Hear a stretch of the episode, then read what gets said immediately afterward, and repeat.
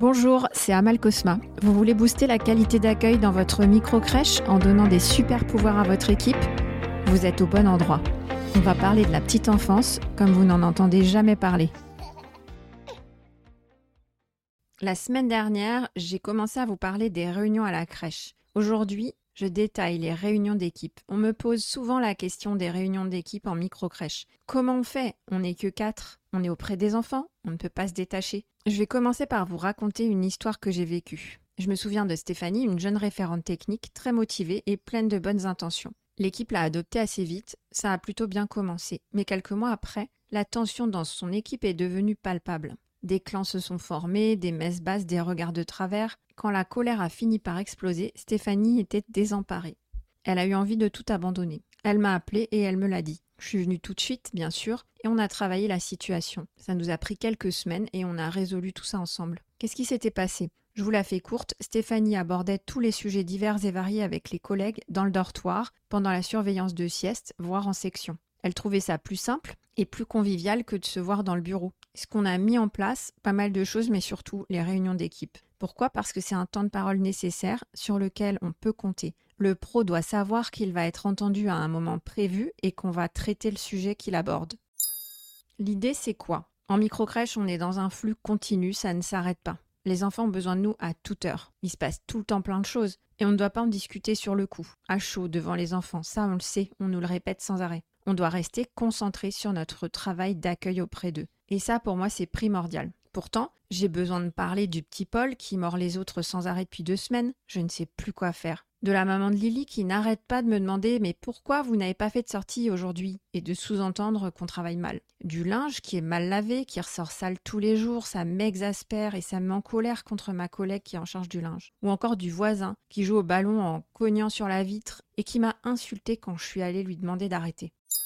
Alors, pour le moment, je vous propose d'oublier les réunions plénières dans la salle de vie à l'heure de la sieste. Ça, c'est impossible. Les enfants ne dorment pas tous en même temps en micro-crèche. Les réunions ou discussions informelles pendant la surveillance de sieste ou pendant l'accompagnement au repas, ce sont des temps informels de discussion alors qu'on est sur un temps d'accompagnement des enfants. On se doit de rester disponible pour eux. On n'est pas là pour discuter entre nous. Les réunions le soir après la fermeture, elles doivent rester exceptionnelles. Ça implique beaucoup de trajets pour les pros du matin notamment et des journées à rallonge. Et enfin, les réunions longues d'une heure ou plus. On n'a pas le temps, il faut être réaliste.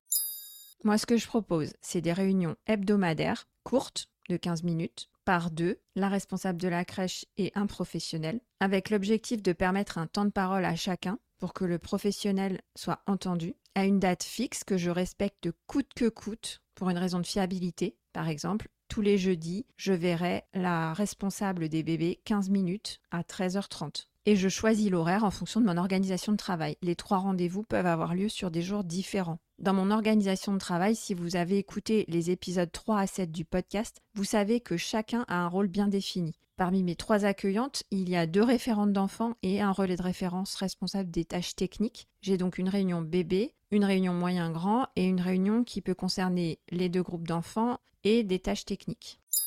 Illustration d'une réunion. La réunion avec la professionnelle bébé le jeudi à 13h30 juste après sa pause.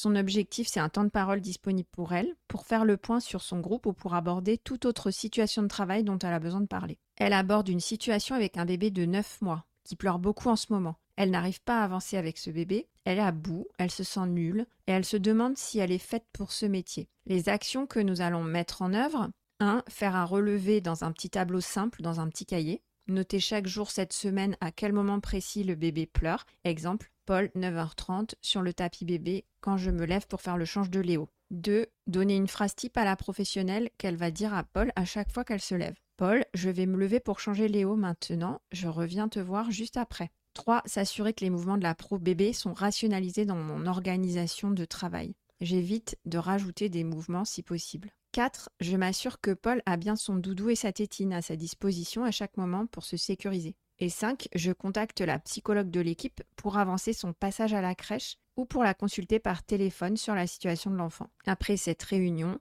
j'assure le suivi. Le jeudi suivant, j'analyse le petit relevé qu'a fait la professionnelle avec elle et les actions mises en place. Y a-t-il eu des améliorations? Et je fixe un nouveau dispositif si besoin. En conclusion de cet épisode, je dirais que les échanges informels traduisent un manque de considération pour votre travail et pour votre équipe. C'est très fréquent en microcrèche. Dans le dortoir, entre deux portes, des discussions non prévues sur des sujets importants.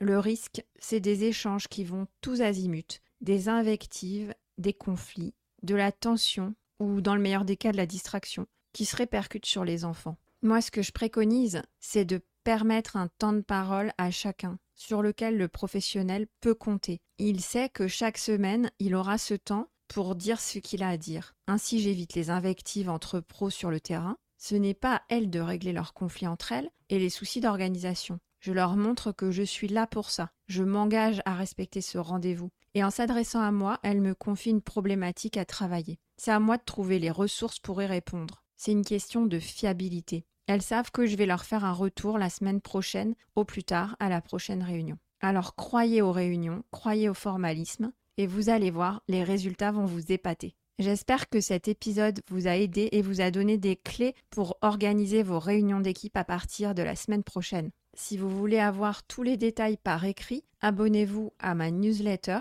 Le lien est dans les ressources de l'épisode et aidez-moi à donner un maximum d'infos à un maximum de professionnels de la petite enfance en notant le podcast sur la plateforme d'écoute.